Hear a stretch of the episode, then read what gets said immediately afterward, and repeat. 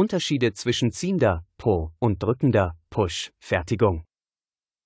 Die ziehende Fertigung, auch als Pull-Prinzip bekannt, orientiert sich an der tatsächlichen Kundennachfrage. Ressourcen werden erst aktiviert, wenn Aufträge eingehen, was zu schlankeren Lagerbeständen und reduzierter Überproduktion führt.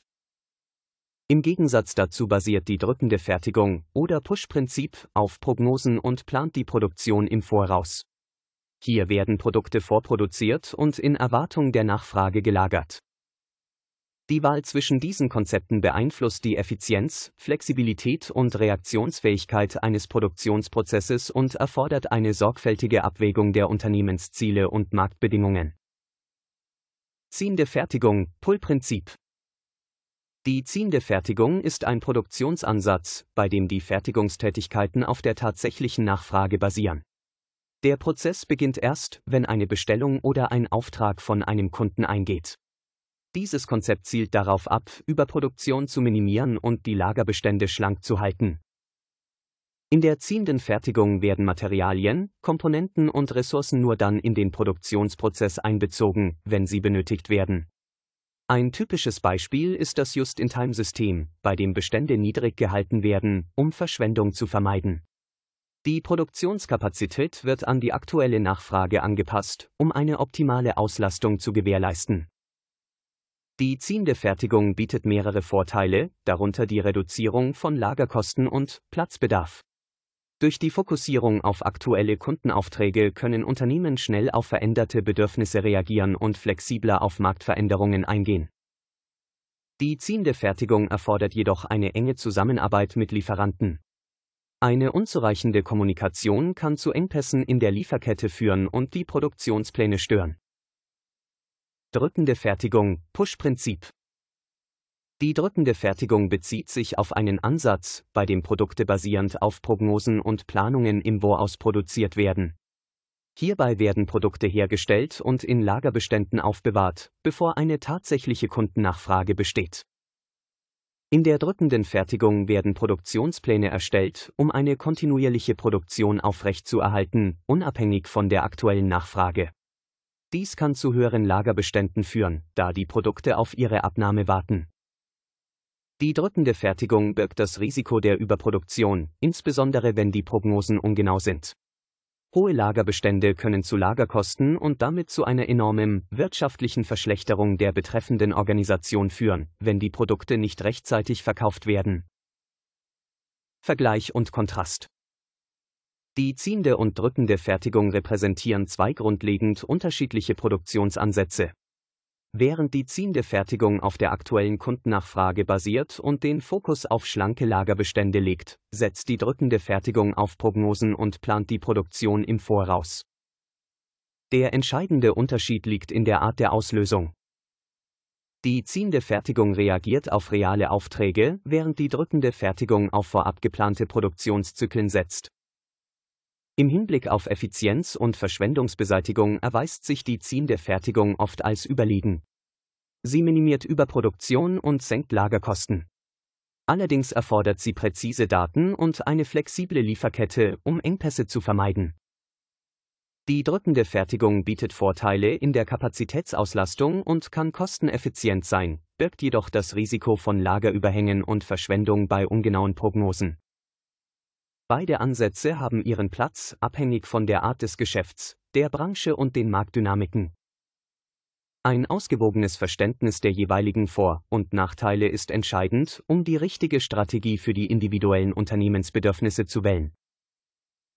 Moderne Ansätze und Hybridmodelle Die heutige Fertigungslandschaft erfordert zunehmend flexible Ansätze, um sich an sich ändernde Marktbedingungen anzupassen. Hybridmodelle, die Elemente der ziehenden und drückenden Fertigung kombinieren, gewinnen an Bedeutung. Ein Beispiel ist die Push-Pull-Strategie, bei der Grundprodukte auf Lager gehalten werden, während kundenspezifische Anpassungen erst auf Bestellung durchgeführt werden. Moderne Technologien wie IoT, Internet of Things und fortschrittliche Datenanalyse ermöglichen eine präzisere Prognose der Kundennachfrage und eine Echtzeitüberwachung von Fertigungsprozessen.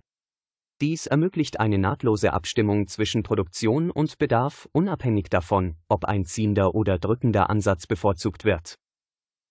Hybridmodelle bieten die Flexibilität, sich rasch verändernden Marktanforderungen gerecht zu werden, während gleichzeitig Effizienz und Reaktionsfähigkeit gewährleistet werden.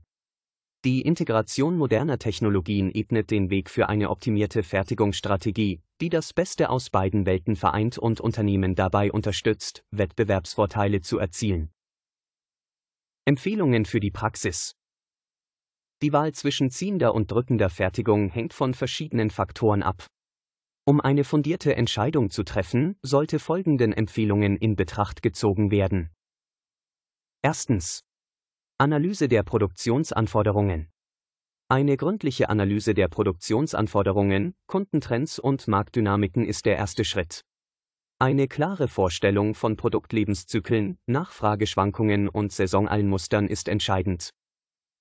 Zweitens. Flexibilität und Anpassung. Berücksichtigen Sie die Flexibilität Ihres Geschäftsmodells. Bei häufigen Änderungen in den Produktanforderungen könnte eine ziehende Fertigung vorteilhaft sein, während drückende Fertigung für langfristige Stabilität geeignet sein könnte. Drittens. Technologieintegration. Nutzen Sie moderne Technologien wie IoT, Big Data und maschinelles Lernen, um genaue Prognosen zu erstellen und Echtzeitdaten zu nutzen. Dies verbessert die Entscheidungsfindung und die Reaktionsfähigkeit. Viertens. Lieferkette und Koordination. Eine effiziente Lieferkette ist bei beiden Ansätzen von entscheidender Bedeutung. Stellen Sie sicher, dass Ihre Lieferanten und Partner bereit sind, Ihre gewählte Strategie zu unterstützen. Fünftens. Hybridansätze. In vielen Fällen bietet eine Kombination aus ziehender und drückender Fertigung die besten Ergebnisse. Entwickeln Sie maßgeschneiderte Hybridmodelle, um die Stärken beider Ansätze zu nutzen. Sechstens. Echtzeitüberwachung. Implementieren Sie ein robustes Überwachungssystem, um den Produktionsfluss, Lagerbestände und den Kundenauftragseingang in Echtzeit zu verfolgen. Dies ermöglicht eine schnelle Anpassung bei Bedarf. Siebtens. Kontinuierliche Verbesserung. Unabhängig vom gewählten Ansatz ist kontinuierliche Verbesserung unerlässlich. Sammeln Sie Rückmeldungen aus der Praxis, analysieren Sie Leistungskennzahlen und passen Sie Ihre Strategie an, um langfristig wettbewerbsfähig zu bleiben. Die Wahl zwischen ziehender und drückender Fertigung ist keine starre Entscheidung, sondern sollte auf der Grundlage einer umfassenden Bewertung der individuellen Unternehmenssituation getroffen werden. Eine flexible Herangehensweise und die Bereitschaft zur Anpassung sind der Schlüssel zum Erfolg.